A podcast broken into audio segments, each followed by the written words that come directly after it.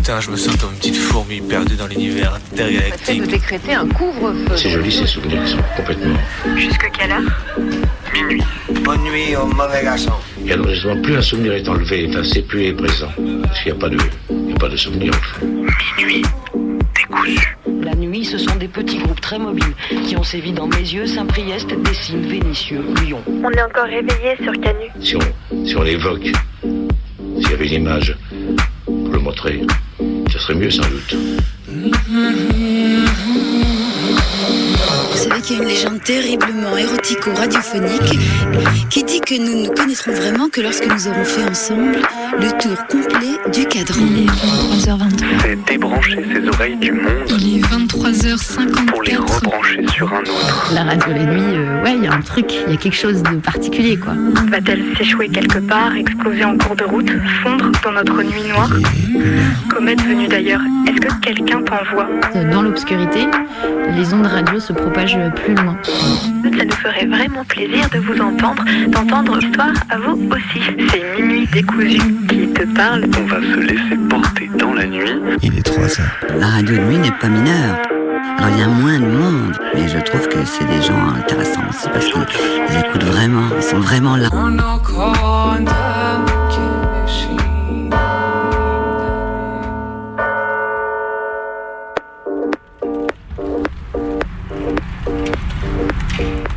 Une expérience atypique, un lieu inédit, chargé d'histoire et d'une ambiance particulière, ne pouvait rester à l'abandon. L'ancienne geôle surnommée par les Biterrois le château laisse aujourd'hui place à notre lieu de vie. Et oui, on ne rêve pas, on, est, on a sous les yeux là la transformation d'une ancienne tôle de Béziers ouverte de 1876 à 2009 qui va être convertie en lieu d'accueil et hôtel de luxe par une société privée.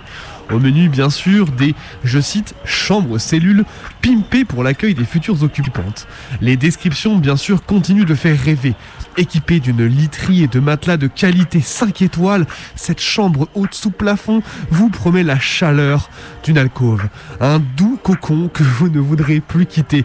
Ah là là, encore heureux qu'ils ont agrandi les fenêtres, sinon vous vous rendez compte, on se serait cru à l'ancien temps. Je cite encore, ici c'est chacun son lit, une chambre de petite dimension où il est possible malgré tout de rêver en solo. Mais comme c'est chouette, là on aurait, on aurait pu, on aurait pu attendre à minima une ouverture publique des anciens lieux de privation de liberté afin que les anciens prisonniers, prisonnières et leurs proches puissent en faire un lieu de réappropriation.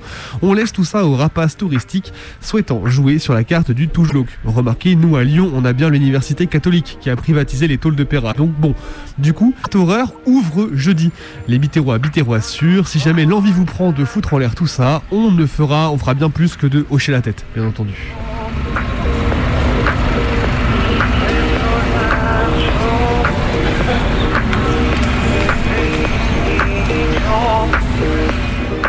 J'ai toujours adoré les feux d'artifice. Mais c'est toujours un peu frustrant quand ils sont tirés en journée pendant les manifs. Pardon, pardon. Dans ce cas, il faut dire dangereux mortier. Je recommence. J'ai toujours kiffé les dangereux mortiers. Alors j'étais ravie vendredi quand le carnaval a égayé la soirée en nous faisant le plaisir de jolies lumières explosives sur les pentes et places satonnées. Ce n'était pas si un camarade ne s'était pas fait arrêter à cette occasion. Et là, on se rappelle que les keufs de manif en manif restent à l'affût. La caisse de Sceaux a expliqué que les keufs ont relié le camarade à des traces d'ADN retrouvées dans plusieurs enquêtes des derniers mois. Alors attention, vive les feux d'artifice et vive la prudence. Aussi faites gaffe à vous. Refusez de donner votre ADN et vos codes de tel. On aura toujours plus à gagner qu'à perdre, à se défendre contre le fichage de la police.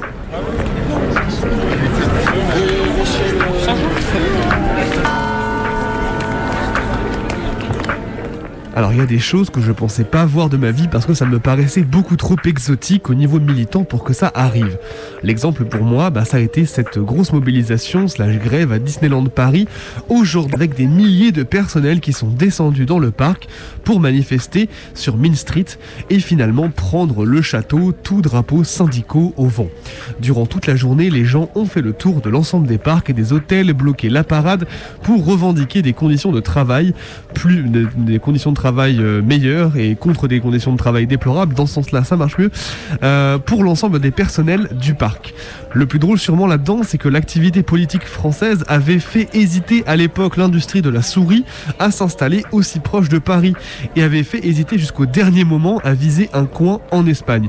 Visiblement, pour que ça puisse se faire, mille avantages avaient été accordés par les pouvoirs publics locaux à l'époque pour que le parc s'installe finalement à Marne-la-Vallée. Un retour donc incroyable sur l'histoire, une mobilisation qui redonne un énorme smile dans un début de semaine bien gris, bien faf, au national comme à l'international. Le mouvement continue et ça fait du bien.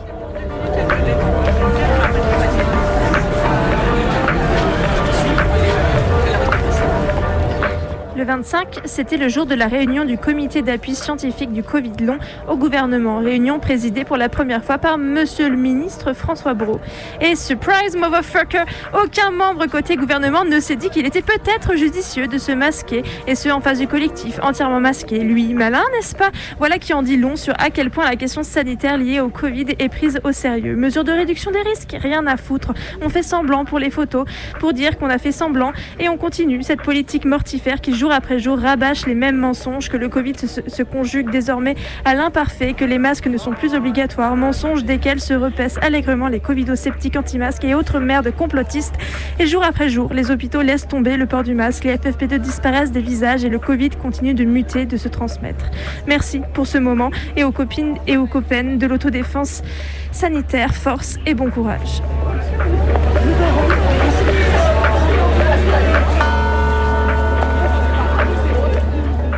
Ça y est les gens, on y est, on y est, on y est, on y est. J'y croyais plus, je croyais que ça allait tomber à l'eau depuis l'annonce toute tiède qui en avait été faite sur les réseaux sociaux il y a un mois. Alors souvenez-vous, une mini scénette à peine montée et surtout bien gênante de Bruno Attal, le port de flic zémourien de surcroît, qu'on connaît bien par ici pour s'être présenté à Vénitie aux législatives et avoir reçu 0,92% des voix, faut le faire, hein, et qui, plus généralement, gère la petite assaut d'extrême droite, touche pas à mon flic. Et ouais, le sens des slogans, tout ça, tout ça. Bref, on s'égare. Du coup, ce pélo annonçait en semi-grande pompe le lancement de Droite au cœur. Le site des gens, le site de rencontre. J'ai du C'est si lame c'est très fort. Le site de rencontre des gens qui aiment la France, des patriotes. Et encore une fois, le sens de la formule et du slogan ressort très très bien de son parrain pendant la pub du cœur et des valeurs. Mais Sachez non. mes petits cœurs de gauchistes éperdus que le site ouvre samedi 3 juin, ce samedi-là. Donc si on veut s'éclater tout l'été à poser des lapins en tapant nos meilleures fanfictions de droite en biographie, en cherchant des photos de mecs de droite à mocassin ou mieux, style Peaky Blinders, sauce mascu, c'est le moment. C'est notre moment tout le monde. Donc prête attention, on s'inscrit tous ce samedi pour faire flancher les cœurs de droite, que le, la meilleure gagne.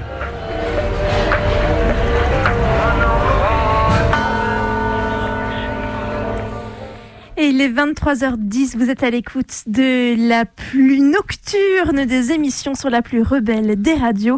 C'est minuit du, on est là jusqu'à minuit pour en découdre avec cette soirée qui ne fait que commencer parce que ce soir on a un programme aux petits oignons.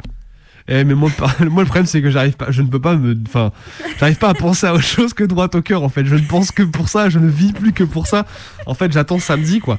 Euh, aïe aïe aïe aïe aïe. Non bon, Je te parie si on met une photo de Thaïs, ça marche. je sais pas. Bah faut, faudra essayer finalement. on est. Non, mais vraiment, vraiment, si vous voulez nous raconter vos meilleurs profils sur droite au cœur, faites-le. Sur sûr. notre adresse mail minutdécousu@laposte.net, on en fera un mashup et on fera peut-être même gagner un sticker, je sais pas. Ah non, faut faire, on, faut- on va imaginer des un choses. jeu. On proposera des choses dans les semaines qui viennent. Je sens qu'on va s'amuser les copains. On va beaucoup s'amuser et d'ailleurs en parlant de s'amuser, quand même, on a une grande annonce ce Eh soir. oui. C'est qu'on sera pas là la semaine prochaine. Oh, Oh non, nous direz-vous. Mais Eh oui. ce n'est que pour mieux revenir le samedi 10 juin à partir de 23h et toute la nuit. Oui, c'est le retour de la nuit décousue C'est ça. avec au programme bah, énormément de choses, énormément de jeux. D'ailleurs, on est, on est parti pour rigoler un bon coup. Il y aura plein d'invités dans le studio. Il y aura des fictions aux petits oignons. On vous en dit pas trop, mais vraiment connectez-vous le, à votre, branchez-vous, à, connectez-vous, bon, connectez-vous au site internet Radio Canu. Voilà. Pardon. Non, mais. euh, Branchez-vous à votre poste le 10 juin, ça va être super jusqu'au petit matin, euh, comme on l'avait fait pour euh, à l'occasion de la centième l'année dernière. Il y a un an déjà pour notre centième et euh, bah du coup ouais donc du coup tu disais des fictions, il y aura peut-être un peu des docs. Voilà, peut-être on écoutera un peu de musique aussi. Enfin voilà, il y a plein de choses qui vont se passer. J'essaie de pas oublier des trucs, mais c'est un peu dur parce que pour l'instant, vous imaginez bien qu'il y a plein d'idées et que tout reste à faire finalement. Euh, donc ça va être ça va être très chouette. On, on vous attend du coup le samedi 10 juin à partir de 23h. Et, Et en voilà. attendant, on vous abandonne quand même pas ce soir. Bah on non. est là avec vous jusqu'à minuit et on a un programme euh, anticarcéral ce soir pour commencer. C'était ce dimanche le rassemblement aux familles des victimes euh, de la prison. Euh, à Lyon en tout cas. Et aussi d'ailleurs c'était la journée nationale du coup de la contre les violences pénitentiaires du coup. Et c'était à Lyon, à Paris, à Rennes, je crois. Et Bebe allait laisser son micro pendant les prises de parole. Il vous en a concocté un petit résumé euh, radiophonique qu'on va vous laisser entendre. Et on va en profiter pour diffuser deux petits formats hein, sur des témoignages de détenus que Bebe, tu faisais euh, d'ailleurs dans une autre vie. C'est ça. S'appelle Parloir. On en a peut-être déjà diffusé dans Minute Décousu. En tout cas, pas ceux-là. Pas sûr, on avait le documentaire qu'on avait fait sur la prison et les radios était tiré de cette série de podcasts, mais c'était pas exactement ça encore. Et du coup, ouais, c'était une série de podcasts qui euh, qui revenait en fait, bah, qui choisissait des témoignages de prisonniers prisonnières un peu de tous les pays, euh, traduits, etc., et qui revenaient un peu sur des thématiques euh, autour de la détention. Alors ce soir, ce sera quel prisonnier prisonnière Alors, qui on parle a, on a du coup le premier qu'on va entendre, ce sera le, donc ce sera l'infâme de son surnom, qui est donc enfermé à Valence et qui a écrit une lettre l'année dernière à l'occasion du coup euh, de euh, la bah, de la journée nationale contre les violences pénitentiaires hein, pour pour soutenir euh, les familles de victimes parce que lui-même a été victime de, de violences pénitentiaires. Et un deuxième témoignage qui nous provient du coup de l'établissement pénitentiaire pour mineurs de Mézieux parce qu'on parle assez peu souvent des établissements pénitentiaires pour mineurs alors que bah, y a pas mal de mineurs incarcérés ils ont encore moins de droits que les adultes forcément. Et voilà donc du coup il y aura ces deux témoignages là qu'on entendra du coup de part et d'autre euh, du petit documentaire sur la journée de dimanche Et oui, donc on commence par un parloir, ensuite vous entendrez le documentaire sur la journée de dimanche et on finira par un autre parloir. On vous laisse avec ce programme-là, puis on se retrouve juste après. C'est quoi le plus dur ici? La famille. S'il y aurait peut-être pas famille, ça serait peut-être moins dur. Parce qu'on peut pas l'avoir quand on veut. Ils viennent vous voir de temps en temps? Euh, ouais, à peu près une fois par mois. C'est assez difficile avec. euh, parce que mes parents n'ont pas de voiture, ça fait que. Il y a toujours des. Ça fait que c'est dur à venir.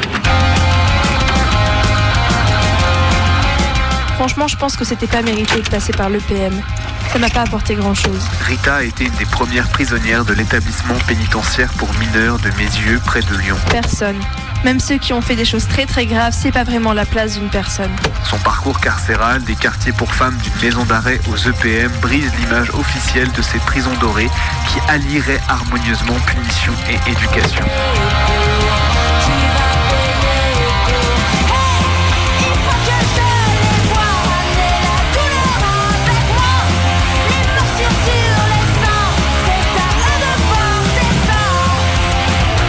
C'était début janvier. Un soir, avec mes deux copines, on avait bu. On est entré dans un magasin, on a volé une bouteille de vodka, on est ressorti. La copine qui nous attendait dehors a tapé une personne. Quand on est sorti, on a vu les policiers, ils ont demandé qu'est-ce qui se passe, on a dit rien. J'ai dit à ma copine de se calmer, j'avais pas envie qu'on se fasse embarquer, mais ils ont fouillé nos poches. Alors, ils nous ont emmenés au commissariat. Ils ont demandé qu'est-ce qui s'est passé, pourquoi ma copine a tapé le monsieur? On a expliqué et alors ma copine a reçu une gifle par un policier pour rien du tout. Ma copine, elle a 16 ans. Elle s'est pris une gifle, on n'a pas compris pourquoi. Moi, je me suis énervée, alors les policiers sont intervenus à 5 sur moi. Ils m'ont tapé, allongé par terre, en me criant dessus, et ils nous ont mis en garde à vue.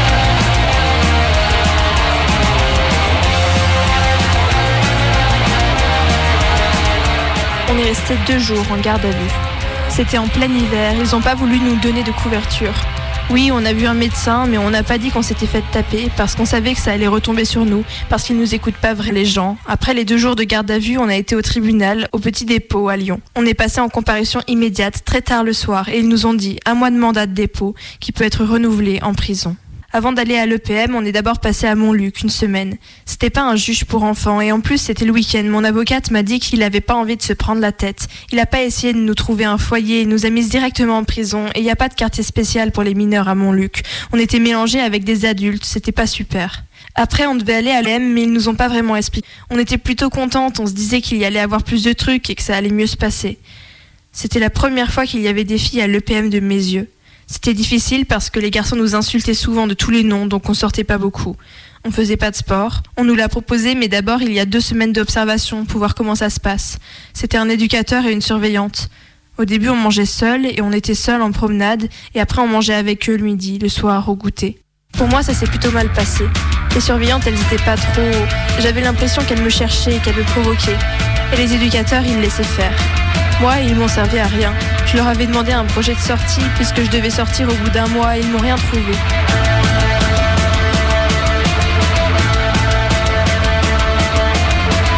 On était 60 à mes yeux et il y avait un éducateur par unité pour 5 unités. Le PM, c'est pas du tout comme c'est présenté, c'est pas une prison dorée. Quand on parlait avec des garçons, ils trouvaient pas que c'était bien. En plus, moi, j'ai pris une semaine de mitard. J'étais enfermée dans une cellule sans télé, rien. Je sais pas quelle taille font exactement les cellules, mais je sais qu'elles sont petites. Il y a des toilettes, un lavabo et un matelas assez sombre. Quand j'y étais, suite à une embrouille, il y a une prof qui est venue me voir pour me dire qu'elle espérait que j'allais être sévèrement punie pour ce que j'avais fait. Si c'est pour me dire ça, c'est pas la peine.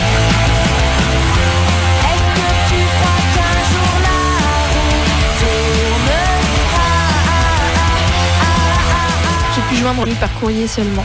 L'éducatrice m'avait dit on a payé le billet de train à ta mère pour un parloir. Ma mère m'a dit ils ont rien payé du tout. Elle a fait toutes les démarches pour une demande de parloir. Je sais pas ce qui s'est passé. En plus c'est loin et ma mère a pas beaucoup d'argent. Elle a pas pu venir me voir. Elle m'a dit qu'elle avait appelé le PM pour que je sois prévenue qu'il y avait eu quelque chose de grave dans ma famille et ils m'ont jamais rien dit. Même à la talaudière, ça ne m'a pas suivi.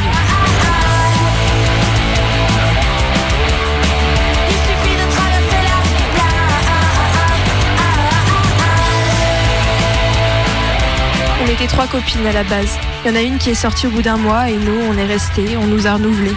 C'était tant mieux pour elle, mais on n'a pas compris, moi et ma copine. Ça nous a fait péter les plombs. La nourriture était rationnée, calculée, pesée à mes yeux. Ils font très attention à ça. On dirait qu'on est au régime. On peut pas tout cantiner. On n'a qu'une toute petite fiche. Ils disent faut faire attention à votre poids. Je prenais des médicaments, c'est moi qui les demandé. Il y en a qui pètent les plombs, il y en a qui suicident. En fait, on est tous différents, donc on réagit de façon différente. J'étais à mes yeux quand il y a eu un suicide. Le personnel n'en a pas parlé, mais ça s'est su par d'autres jeunes. Moi, je leur ai dit, c'est bizarre, c'est pas la première fois qu'il fait une tentative de suicide, vous auriez pu faire quelque chose. La surveillante m'a dit, c'est son choix, il a voulu faire ça.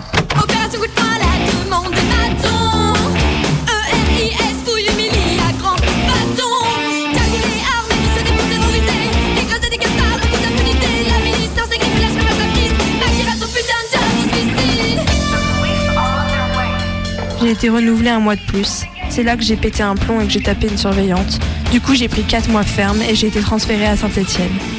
Moi, j'ai réagi comme ça. Je sais que c'est pas bien. Même si ça peut être normal de péter un plomb dans ces cas-là, la juge, elle, comprend pas. Eux, ils s'en foutent, ils cherchent pas trop à comprendre. Du coup, j'étais toute seule, ils m'ont mise au quartier des femmes, toute seule dans une cellule. Là, les surveillantes étaient mieux avec moi, j'étais plus posée, plus tranquille. Quand j'avais un souci, elles venaient parler avec moi, pour ça, il n'y avait pas de problème. Bien sûr, j'étais mélangée avec des femmes qui n'avaient rien à voir avec moi au niveau des peines, de ce qu'elles avaient fait et tout ça.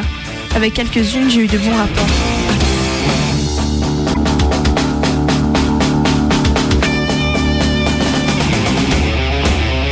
Et j'ai peur d'y retourner. Je vais me faire juger bientôt à Béziers, et j'ai encore un jugement à Lyon et un autre à Saint-Étienne.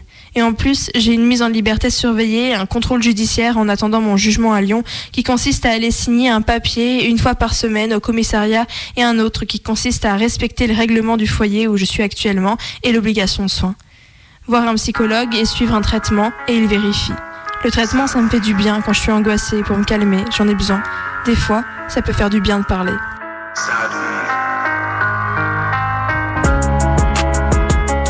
Pense que c'était pas mérité de passer par l'EPM. Ça m'a pas apporté grand chose. J'avais déjà utilisé d'autres dispositifs alternatifs, le centre d'éducation fermé l'urgence aussi. Mais ma copine qui avait jamais fait de CEF, ils l'ont mise directement en prison, sans chercher d'autres solutions. Des fois, ils cherchent, puisque moi, la première fois, j'ai été en CEF.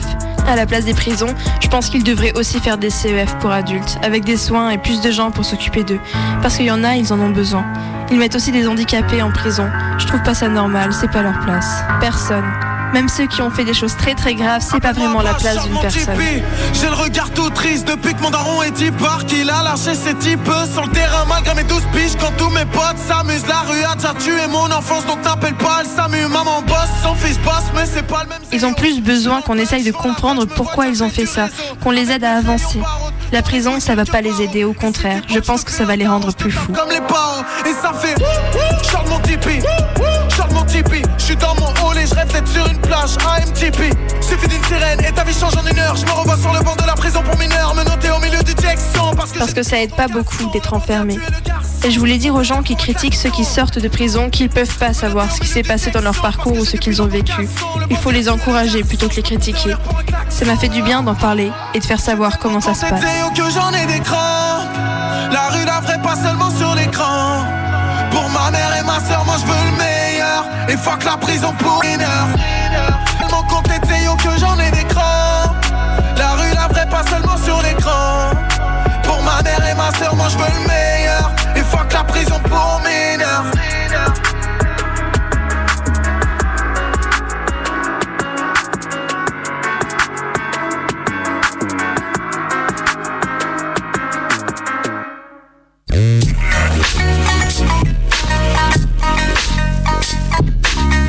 problème, c'est l'État, c'est le parquet, les dénis, le système qui dénie totalement les meurtres et les implications policières, les implications des matons en prison. Nous nous rassemblons aujourd'hui contre l'extrême violence du système carcéral qui s'abat sur les personnes détenues et leurs proches.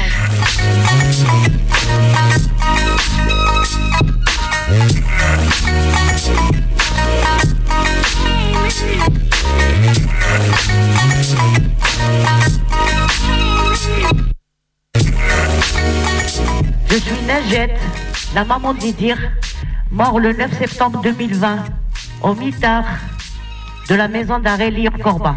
Après être maltraité, ils l'ont tabassé et après assassiné. Nous nous rassemblons aujourd'hui contre l'extrême violence du système carcéral qui s'abat sur les personnes détenues et leurs proches, alors que l'on clame que la peine de mort a été abolie. La violence d'État, et particulièrement la violence pénitentiaire, conduisent trop souvent au meurtre des personnes qui la subissent. À l'heure actuelle, une personne meurt en prison tous les deux, trois jours. Si des enquêtes sont ouvertes, elles sont généralement rapidement clôturées par des non-lieux qui concluent quasi systématiquement au suicide. Les familles qui souhaitent obtenir des réponses se heurtent au mur de la prison et à celles et ceux qui la protègent de l'extérieur. Nous nous rassemblons aujourd'hui contre les crimes maquillés en suicide en prison. Mais nous affirmons également que les personnes détenues qui se suicident vraiment ne sont pas moins tuées par la prison. Les conditions de vie en prison inhumaines et dégradantes sont telles que le taux de suicide de la population incarcérée est sept fois supérieur à celui de la population en dehors des murs. Les droits les plus essentiels et la dignité humaine sont bafoués. Quotidiennement, des personnes dorment sur des matelas posés au sol, alors que les détenus ont soi-disant le droit d'être seuls en cellule. Certains sont enfermés jusqu'à trois dans des cellules de 9 mètres carrés. Celles et ceux qui parviennent à travailler ne sont pas protégés par le droit du travail et sont rémunérés bien en dessous du salaire minimum garanti. Au reste de la population, leur- leurs cellules peuvent être complètement retournées sans raison. Les détenus sont fouillés à nu selon le bon vouloir de l'administration pénitentiaire. Nous nous rassemblons aujourd'hui contre les morts en prison, le surenfermement et plus largement contre le non-respect des personnes détenues et de leur dignité.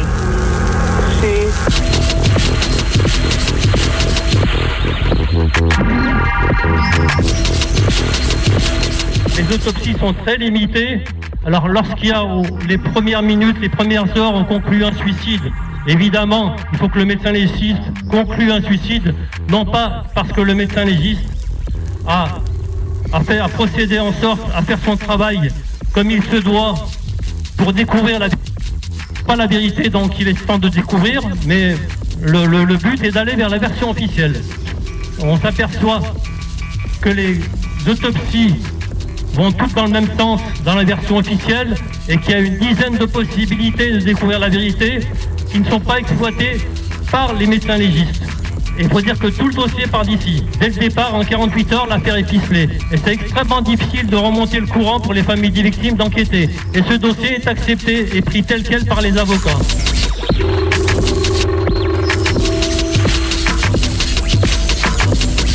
Les responsabilités sont totalement écartées, sont totalement diluées dans l'environnement carcéral. À savoir qu'il n'y a aucun témoin, comme je peux le répéter encore, il n'y a pas de témoin. Il y a les caméras sont toujours en panne, évidemment.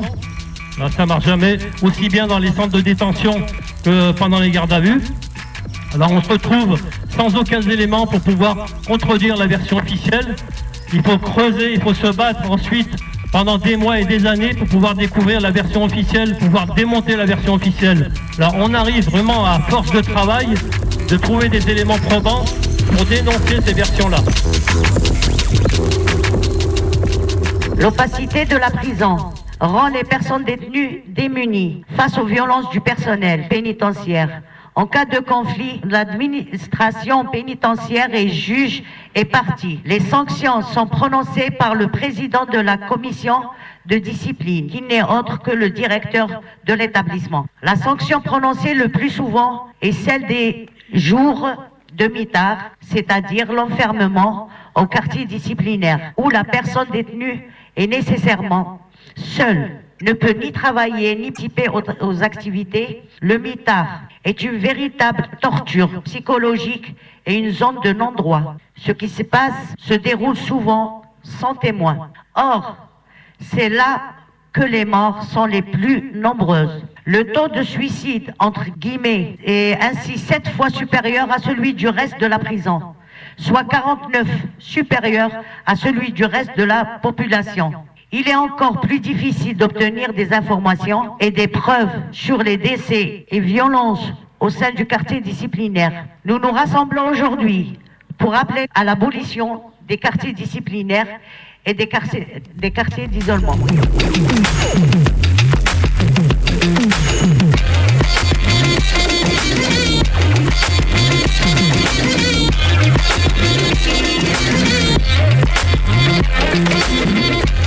Il y a des problèmes avec les avocats qui ne suivent pas la version qui pourrait aboutir à la manifestation de la vérité, malheureusement.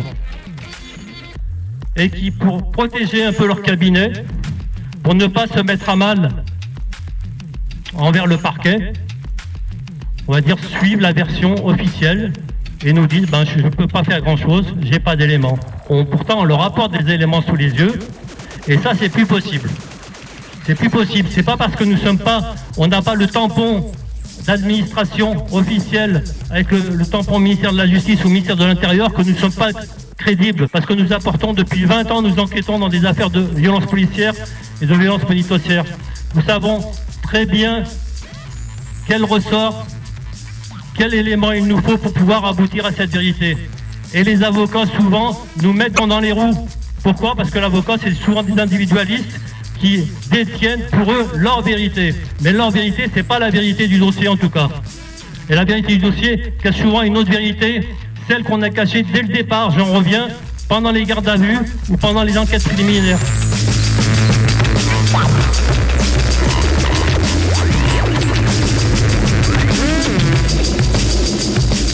L'opacité de la prison est ainsi synonyme d'impunité grâce à l'inaction de l'institution judiciaire.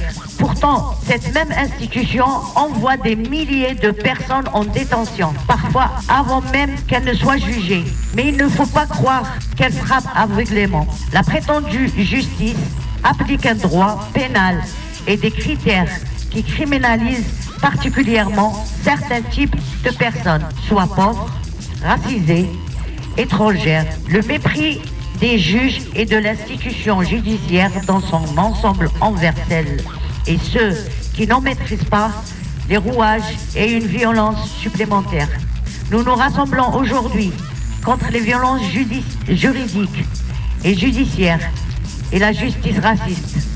Le système carcéral exerce ainsi une violence démesurée contre les personnes incarcérées, mais leurs proches souvent oubliés. En sont également les victimes, lorsqu'elles et ils se trouvent confrontés à l'institution judiciaire, indirectement, lorsqu'elles et ils se trouvent contraints de mettre leur vie entre parenthèses pour accompagner la personne détenue, soutien psychologique, mais également financier, déplacement lent et compliqué pour se rendre au sein des prisons, souvent mal desservis par les transports en commun, déménagement au rythme des transferts. Et lorsque le pire arrive, les proches des personnes détenues voient leur douleur ignorée, bafouée par le système carcéral et judiciaire. Et malheureusement, par l'ensemble de la société qui ignore les atrocités qui se cachent derrière les murs de la prison. Bonjour à tous. Euh, je m'appelle Sarah Ribeiro, je suis la maman de Mehdi Beroukesh qui a été assassiné à la maison d'arrêt de la Talaudière euh, le 27 décembre. Mehdi était en semi-liberté, il avait un contrat de travail et il devait épouser ma belle-fille ici présente au mois d'août. Il signale que son codétenu était bizarre, avec un comportement bizarre. Il venait d'arriver le 27 au matin. Il sortait de l'unité psychiatrique de la prison de Corba. Mehdi l'a filmé dans la cellule avec son comportement, tête en l'air, il parlait tout seul, des grands gestes. Il en a fait part à son papa, à sa femme, en disant je le sens pas, il est trop bizarre. Il s'est avéré que Mehdi était au téléphone avec son épouse jusqu'à minuit 10. Il s'est endormi et euh, cet individu l'a pris pour son sommeil. Les centres de détention ne sont pas des centres psychiatriques. Maintenant, les surveillants sont intervenus malgré le cri incessant des codétenus de la semi-liberté 45 minutes plus tard, euh, le directeur de la maison d'arrêt de la Talaudière m'a prévenu quatre jours après le décès de Mehdi. J'ai pu être à du matin à l'hôpital près de mon enfant en ré. Parce qu'un co-détenu en semi-liberté, sachez qu'ils ont le droit au téléphone, et c'est un co-détenu qui a téléphoné à ma belle-fille en lui disant vite, il se passe un truc de fou, il y a le SAMU, il y a les pompiers. Ils ont prévenu également la police dix heures après les faits. Dix heures. J'ai le sentiment d'injustice comme toutes les mamans ici présentes aujourd'hui. J'ai eu je ne sais combien d'appels de co-détenus qui ont témoigné en faveur de Mehdi, qui ont dit c'est pas grave, nous on est là. Ils ont manifesté devant la prison. Ils sont restés quatre jours. Ils ont essayé de se faire entendre. Sauf que les surveillants leur ont pris leur téléphone. Ils ont effacé tous les enregistrements. Et il y en a un qui devait bénéficier du bracelet. À cause de son témoignage, il a pris du ferme. Et il a été muté dans une autre prison. C'est inadmissible. Maintenant, j'espère que chaque famille sera entendue. Je remercie vous tous d'être présents. Et merci. Et que tous nos enfants reposent en paix et que justice leur soit rendue.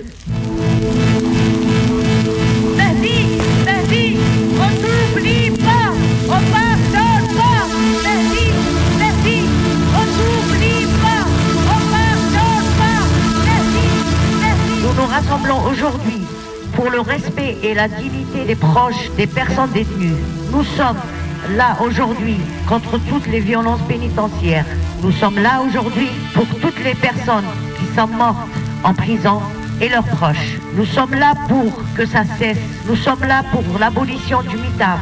Nous sommes là pour ré- réclamer vérité et justice pour toutes et tous, parce que on est tous Idir, parce que on est tous Mehdi, parce que on est tous Bilal, on est tous Jimouni, on est tous Sacha, on est tous Yassine, on est tous les détenus qui sont morts en prison. Pas de justice, pas de justice, pas de justice, pas de justice, pas de justice.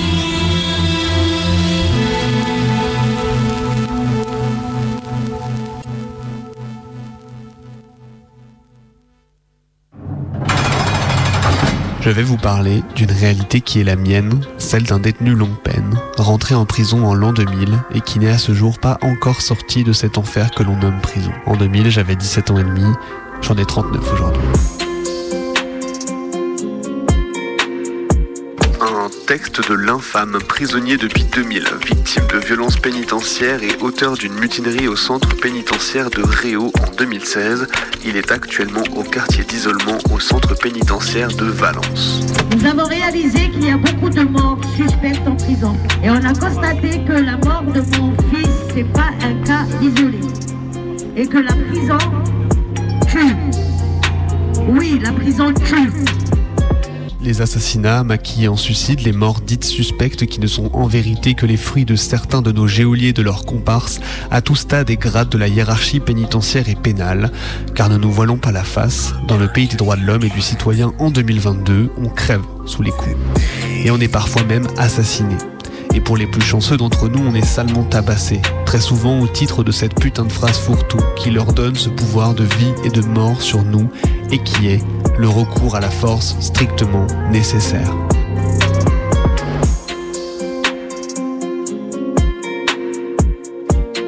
En 2015, je me trouve en centrale et bien qu'il n'y ait rien pour la réinsertion, c'est à la seule force de ma détermination que j'arrive à me trouver une structure pouvant m'accueillir pour un aménagement de peine. Je participe à la vie collective, je fais pas de vagues, bref.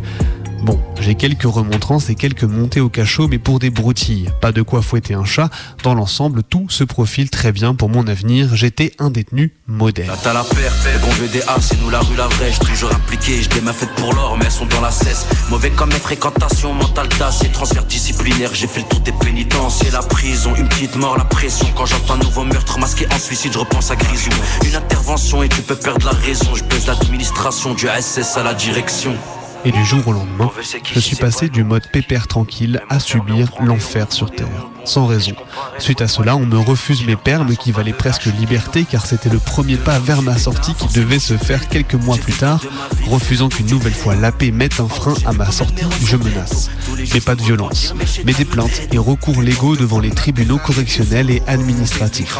Car la réponse à leur coup tordu, ça doit passer par là si on veut vraiment, nous détenus, leur faire le plus de mal qu'avec des coups. Car un détenu combatif et qui connaît ses droits, qui dépose plainte et recours contre eux, quand eux ils se loupent sévère, ça rend ce détenu à leurs yeux encore plus dangereux qu'un détenu potentiellement agressif. Très souvent, leur parade est plutôt simple. Un ou des incidents pour amener le détenu à déconner, ce qui arrive dans 85% des cas qui engendre très rapidement un passage au tribunal, du cachot, un transfert disciplinaire pour les effets immédiats. Ces effets immédiats s'accompagnent très souvent d'autres effets plus néfastes encore, tels l'aimant familial, la cassure des liens familiaux ou encore noircir le dossier du détenu en cas de possible démarche faite ou envisagée par le détenu pour freiner ou rendre impossible toute réinsertion ou sortie rapide de prison. Dans les cas les plus extrêmes, des agressions sévères de la part de ces agents là sur les détenus qui vont parfois jusqu'à sous couvert, je vous le disais, de l'utilisation de la force strictement nécessaire. Nous savons très bien qu'un détenu n'a aucun droit face à des surveillants. Par contre, les surveillants ont le droit de tuer, de les massacrer, de les injurier, de les provoquer, de les harceler et d'user de leur pouvoir pour les détruire moralement et physiquement en toute impunité. À l'heure actuelle, si un détenu dépose une plainte pour l'acharnement qu'il subit, il est puni par l'administration pénitentiaire. Moi, en l'occurrence, ils ont tenté deux fois en 2015 de me tuer. La deuxième fois liée à ces menaces de plainte contre eux. Eux, ils savaient que si mes plaintes sortaient, ils étaient foutus, qu'ils allaient devoir rendre des comptes et peut-être même pour certains perdre leur place. C'est pour ça que sans motif, on m'a conduit au cachot. Je refusais ça. Alors un surveillant m'a mis un coup de poing. Malheureusement pour lui et ses cinq collègues, je ne suis pas du genre à tendre l'autre joue.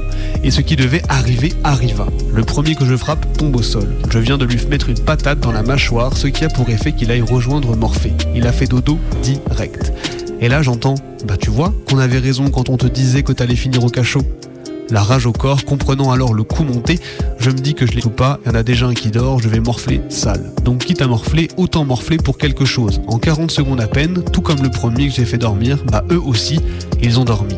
Et là, c'est une vague de tenue bleue qui me tombe dessus.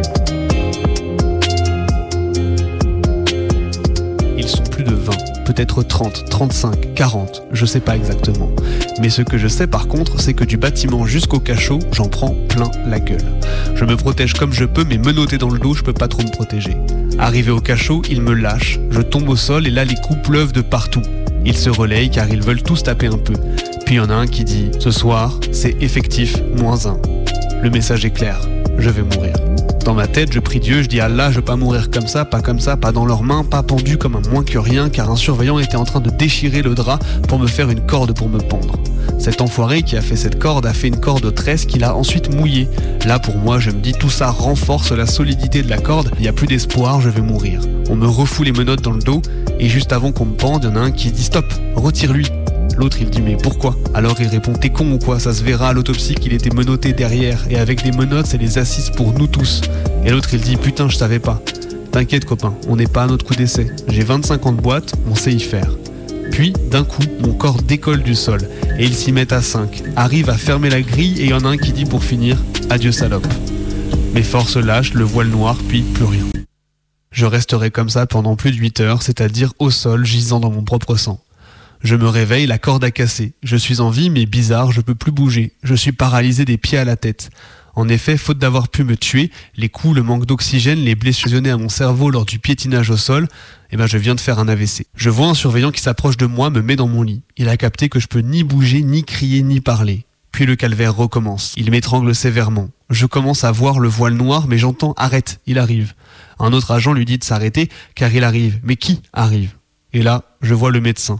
Il se tourne vers un des surveillants, le voit faire une grimace bizarre, le médecin pète un câble, il lui dit espèce de con, tu vois pas qu'il a fait un AVC, appelle tout de suite ta direction et le centre 15. Il lui faut des soins de suite. Ces trois jours de chaos m'a redonné l'usage de mes membres, mais j'étais affaibli. Et à ce jour, j'ai des séquelles que je garderai à vie.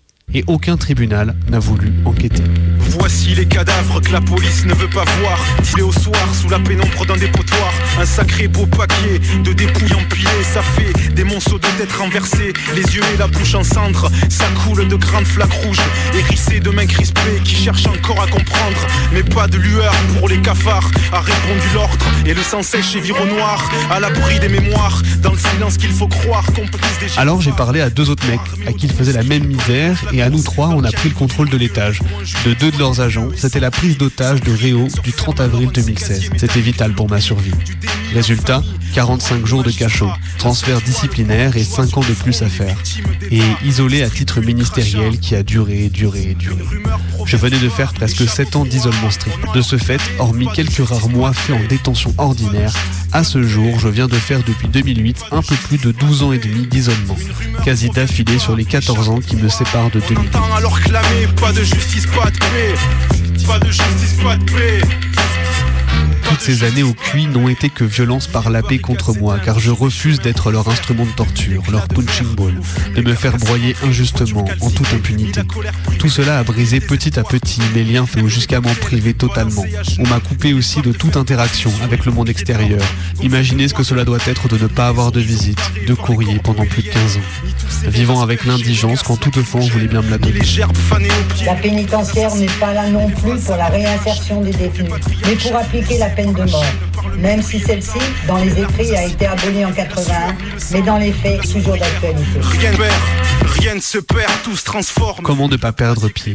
Comment croire et avoir confiance en la justice? Comment ne pas devenir soi-même un animal lorsqu'on est traité comme tel pendant tant d'années? Comment ne pas sombrer dans les cachets ou même dans la folie? Comment continuer à croire en les êtres humains quand on voit ce dont ils sont capables de faire?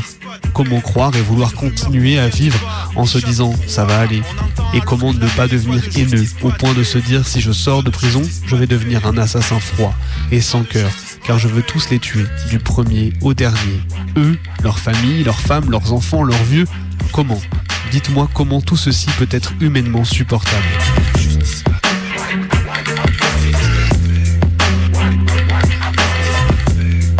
Mais surtout la question suprême, comment faire pour ne pas devenir comme eux et se reconstruire sainement quand on vit tout cela?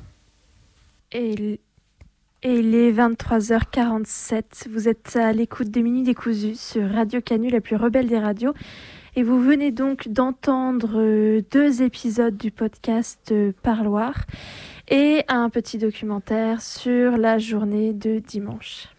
Exactement, du coup on a pu entendre euh, Najat Kouaki, la maman euh, de Idir, et euh, également euh, la maman euh, Mehdi qui est mort du coup à la prison de la Talaudière euh, fin décembre. euh, qui ont du coup euh, pris la parole du coup place Guichard euh, dimanche après-midi pour revenir un petit peu sur euh, du coup les conditions de la mort de, leur fils et du coup bah, les conditions de prison les conditions de- des prisonniers en détention voilà voilà voilà Avant de passer à la suite, on vous propose d'écouter un petit son.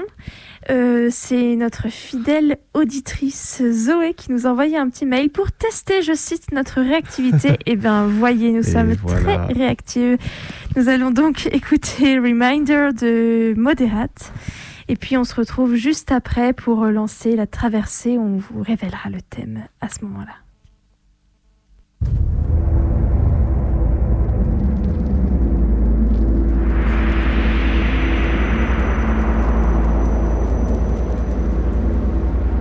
I steal from the beggar's empty plate and give to the fed man. I dance in the halls of the newly sane and pray to a God that is vacant again.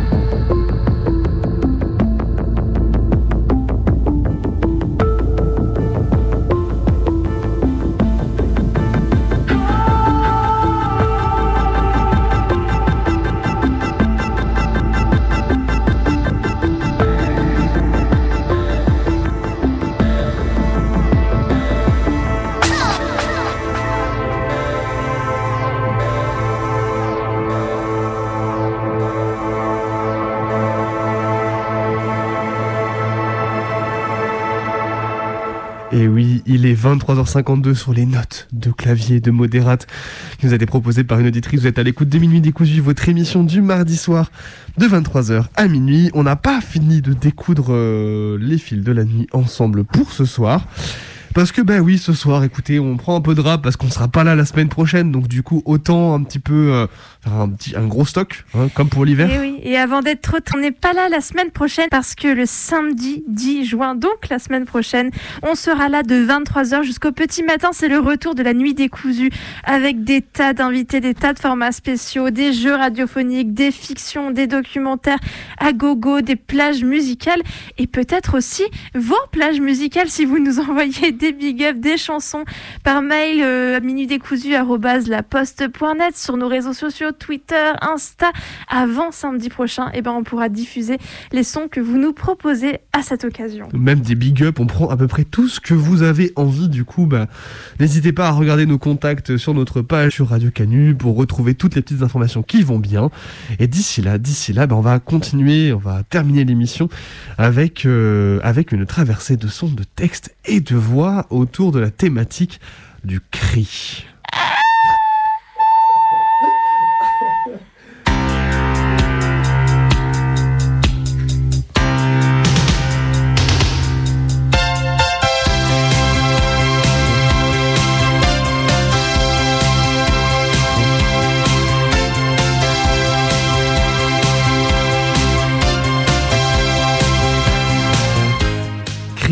Émettre le cri de son espèce. En parlant d'un animal, pousser un cri, un son inarticulé en parlant de quelqu'un. Pousser des cris sous l'effet d'un sentiment, d'une sensation intense. Forcer sa voix, parler très fort sous l'effet de l'énervement, de la colère.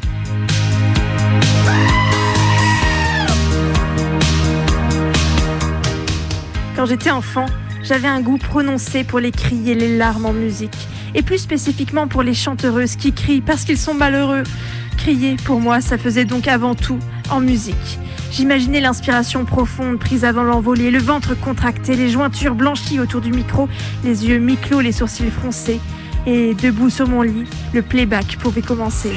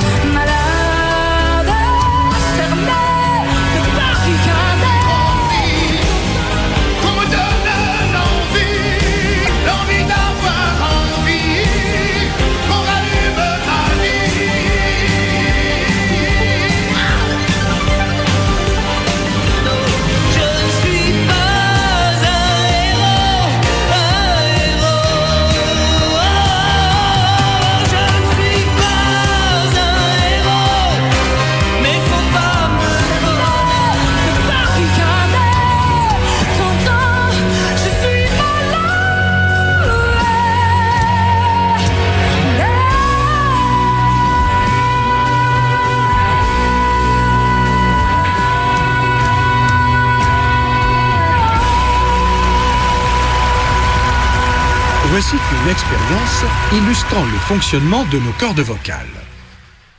Gonflons un ballon de baudruche, puis laissons-le se dégonfler doucement en tirant sur son embouchure.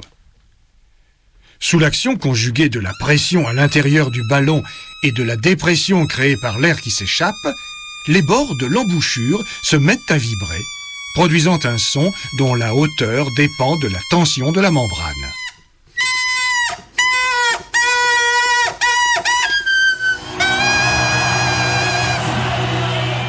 Dans mon auto-éducation musicale, quand j'étais petit, grand fan de métal devant l'éternel, il fallait toujours prouver des trucs, trouver des trucs plus extrêmes, passer pour le plus badass parmi les copains. Et oui, basique groupe de pères bien masculin, bien hétéronormé, bien qui pue, miam.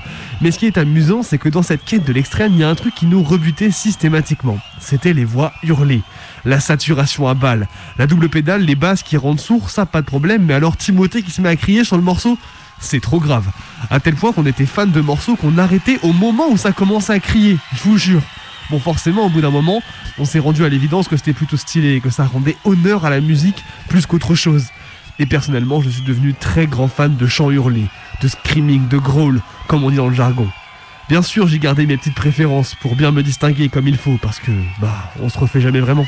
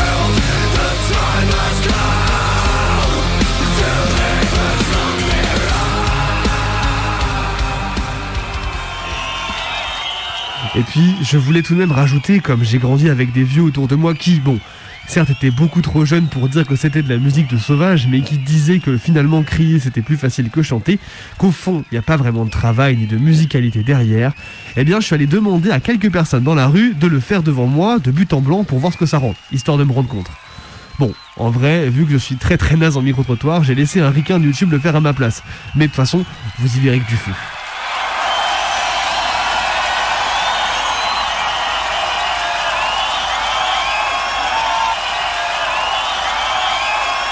Can I hear your best metal scream? Oh boy. nope, that was awful. All right. Can I hear your best metal scream? Dude, yeah. All right, let's hear it. Wow! Do you give me a metal scream? Give me your best metal scream. It actually wasn't bad. it actually wasn't that bad. Do you give me your best metal scream? Uh. Can I hear your best metal scream? Give me your best metal scream. It's not a scream. Give me your best whatever you got.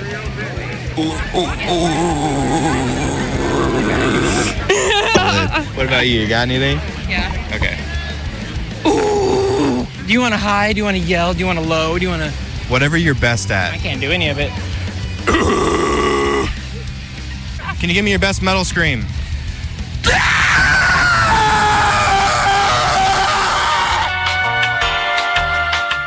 Let it out C'est le nouveau concept imaginé par l'Office du tourisme d'Islande qui s'adresse à ceux et celles qui, clairement, n'en peuvent plus. Il s'agit de Let it out, donc le laisser sortir en français. Sous-entendu, ce qui nous pèse et qu'on ne veut, peut, plus contenir dans notre tête à deux doigts d'exploser. L'organisme s'est associé à la thérapeute Zoé Aston installée à Londres afin de guider les débutantes de la libération vocale et confirmer la théorie selon laquelle oui, l'exercice fait du bien. Le but, crier dans son téléphone et envoyer l'enregistrement afin que notre performance soit livrée plus tard sur l'un des sept haut-parleurs situés dans des lieux complètement i aux quatre coins du pays nordique, devant les vagues, les falaises, les champs locaux.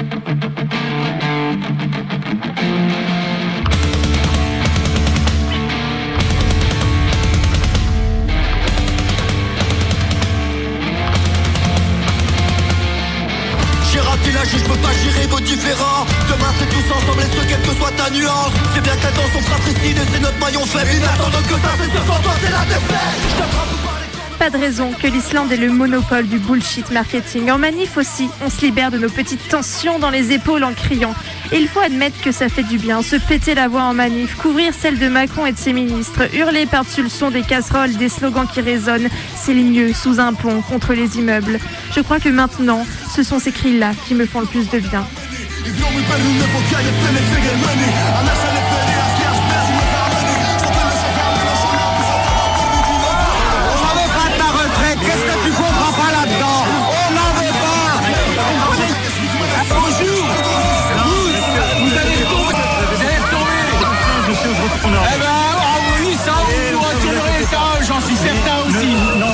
Véhiculez pas cette image. Ah si, si, si, c'est vous qui véhiculez cette image C'est vous Qui donne de Vous leur avez temps. des ministres corrompus Ne dites pas ça sur les ministres, voyons. Ah si, vous le savez très bien ministres, les parlementaires, Vous savez très bien. Et vous allez bientôt tomber, vous allez voir Là, vous allez tomber dehors Je vais vous lire ce que vient de déclarer Emmanuel Macron Ah, je veux rien savoir rien savoir de ce que déclare Emmanuel Macron. Plus personne n'en a rien à foutre de ce que dit Emmanuel Macron. pas des problèmes dans le cartard Le chemin c'est tout droit. J'ai cassé le clignot, j'ai remis mon foulard. Au milieu des gyros De la nuit en plein jour, de la pluie en plein four De la vie en parcours,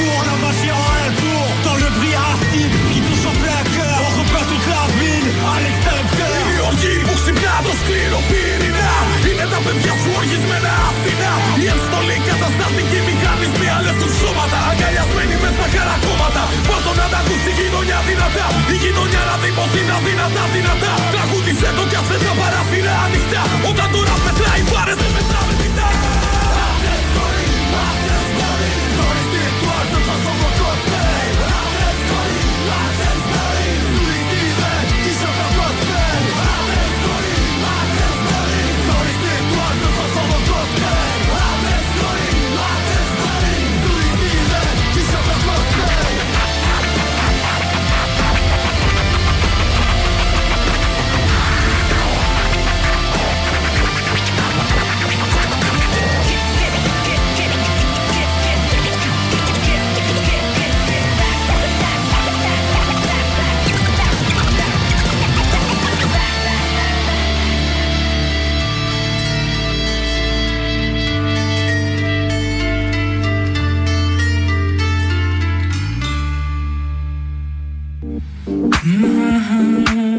c'est déjà la fin de Minuit décousu pour ce soir. On se retrouve pas comme d'habitude dès mardi prochain, mais seulement et exceptionnellement samedi 10 juin à partir de 23h pour la nuit décousue numéro 2. Et ouais, on est de retour. D'ici là, vous pouvez écouter toutes nos anciennes émissions sur notre audioblog Arte Radio, nous retrouver en rediffusion sur Radio Cause Commune à Paris, nous écrire sur notre boîte mail ou nous retrouver sur nos réseaux sociaux. Et on va vous souhaiter une excellente nuit d'ici là. Bonne nuit. خانه که نشینیم در با تو. به دو نقش صورت به یکی جا من تو. خوش